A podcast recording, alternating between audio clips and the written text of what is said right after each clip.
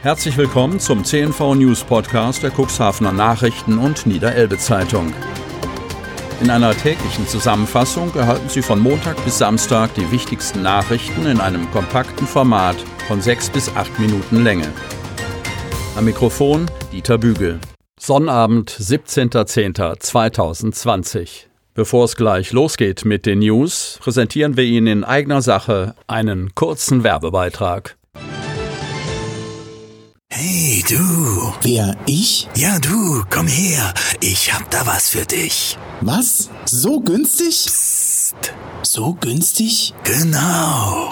Die besten Deals finden vor Ort statt. Exklusive Rabattangebote für Cuxhaven und umzu. Auf deinem Smartphone immer dabei. Jetzt neu deich-deals.de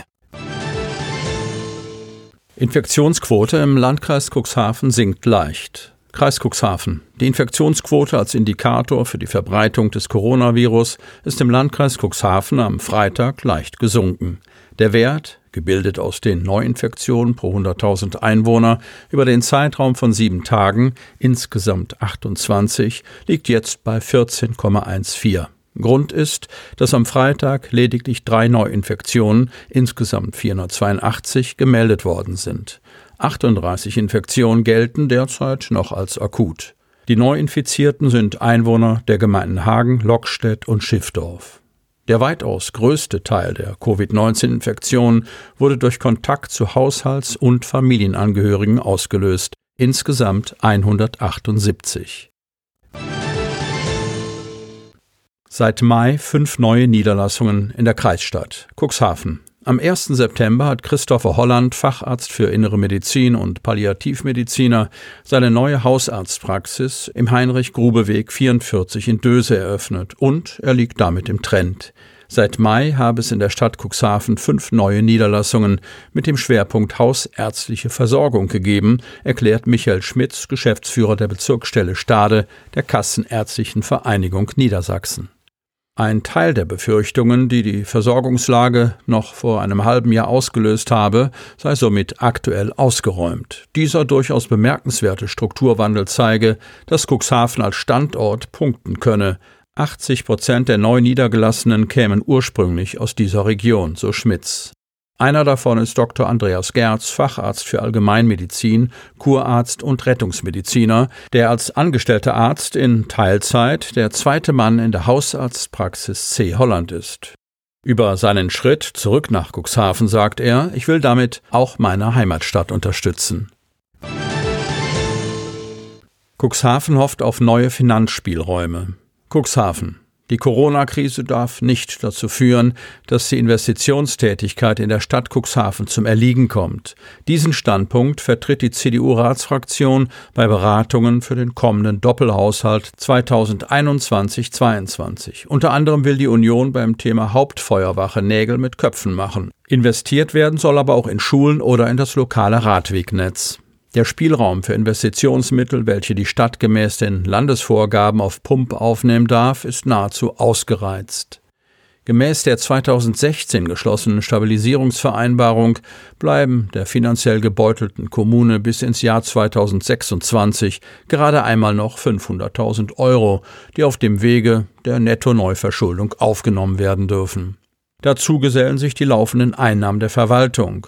Alles in allem sind die Investitionsspielräume allerdings so gering, dass die CDU keinen anderen Weg erkennt, als in Hannover nachzuverhandeln, mit dem Ziel, weitere 10 bis 15 Millionen Euro investieren zu können.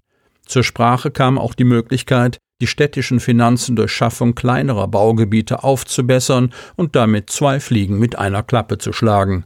Denn die Nachfrage nach Eigenheimbauplätzen im Stadtgebiet, so die CDU, sei ungebrochen groß. Die CDU plädiert zudem für eine Verlagerung der Hauptfeuerwache aus der Innenstadt in die Peripherie, wo ein Neubau errichtet werden soll. Der Hafenbereich oder die städtischen Flächen am Böhlgraben kämen als Alternativen zu dem aus allen Nähten platzenden Standort Schulstraße in Frage. Das bisherige Feuerwehrgrundstück, das ist der Charme dieser Idee, würde somit frei, ein Grundstück in bester Innenstadtlage. Niedersachsens Landwirtschaftsministerin Barbara Otte-Kienast zu Gast in der Börde Lamstedt. Hollenseet. Niedersachsens Landwirtschaftsministerin Barbara Otte-Kienast, CDU, hat selbst Stallgeruch, ist von Haus aus Landwirtin und weiß die Bauern zu nehmen. Sie nimmt ihre Sorgen und Nöte ernst.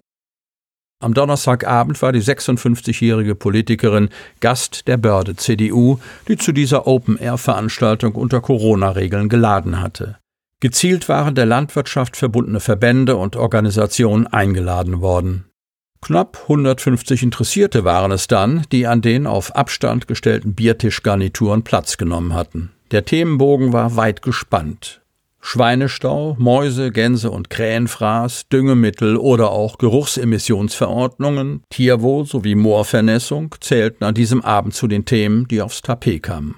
Zum niedersächsischen Weg, in dem die Politik mit Landwirten und Naturschutzverbänden gemeinsame Lösungsstrategien erarbeiten, steht die Ministerin. Was die Gesellschaft erwartet, soll sie auch bekommen, muss es aber auch bezahlen, erläuterte sie.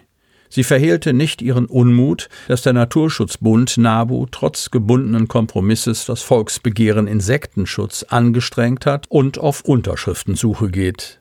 Lobende Worte hingegen fand sie für die Initiative Landschaft Verbindung, die es geschafft habe, mit ihren Trecker-Demos das Thema in den Städten zu besetzen und so Bewusstsein für bäuerliche Belange schaffen. An diesem Abend nutzten die regionalen LSV-Vertreter mit Horst Meyer und Gerrit Gerz die Gelegenheit, Flagge zu zeigen. Mit Treckern waren sie zu dieser Veranstaltung gekarrt als Zeichen, dass man in der Sache weiter mit ihnen rechnen muss, die Anliegen der Bauern lautstark zu vertreten und den Dialog mit den Verbrauchern zu suchen. Projekt im Moor soll auch das Klima schützen. Wanner. Sie sind Heimat wertvoller Tier- und Pflanzenarten, doch sie binden auch eine Gefahr für das Klima. Nur bei ausreichendem Wasserstand können Moore das klimaschädliche CO2 in ihren Böden dauerhaft konservieren. Im Naturschutzgebiet Asbüttler Moor, das zwischen Wanner und Lüdingwort liegt, führt der Niedersächsische Landesbetrieb für Wasserwirtschaft, Küsten- und Naturschutz NLWKN Arbeiten zum Erhalt und zur Entwicklung der sensiblen Moor- und Lebensräume durch. Durch Entwässerungsmaßnahmen der Vergangenheit sind große Bereiche des Moores in ihrem Wasserhaushalt stark verändert und aus naturschutzfachlicher Sicht in einem schlechten Zustand. Die trockenen Frühjahre und Sommer der letzten Jahre haben ihr Übriges dazu getan, so Projektkoordinator Lars Panzer vom NLWKN. Der Landesbetrieb koordiniert die eingeleiteten Maßnahmen auf den zwei insgesamt rund 32 Hektar großen landeseigenen Naturschutzflächen. Es soll eine weitere Entwässerung des Moores verhindert werden. Nur durch ausreichend hohe Wasserstände kann ein Hochmoor erhalten bzw. renaturiert werden, betont Panzer. Für das kommende Jahr soll auf weiteren Teilflächen der Moorwasserhaushalt naturschutzfachlich optimiert werden. Ziel durch Reduzierung des Abflusses von Niederschlägen wird der Gebietswasserhaushalt wieder moortypisch. Es fließt kaum noch Wasser aus dem Moor. Der Rückhalt von Niederschlägen ist besonders wichtig, weil die zunehmenden Dürreperioden und dadurch weiter gesunkenen Moorwasserstände zu einer beschleunigten Zersetzung von Torf und damit Freisetzung von klimaschädlichen Treibhausgasen führen, so Panzer. Sie hörten den Podcast der CNV Medien, Redaktionsleitung Ulrich Rode und Christoph Käfer. Produktion Rocket Audio Production.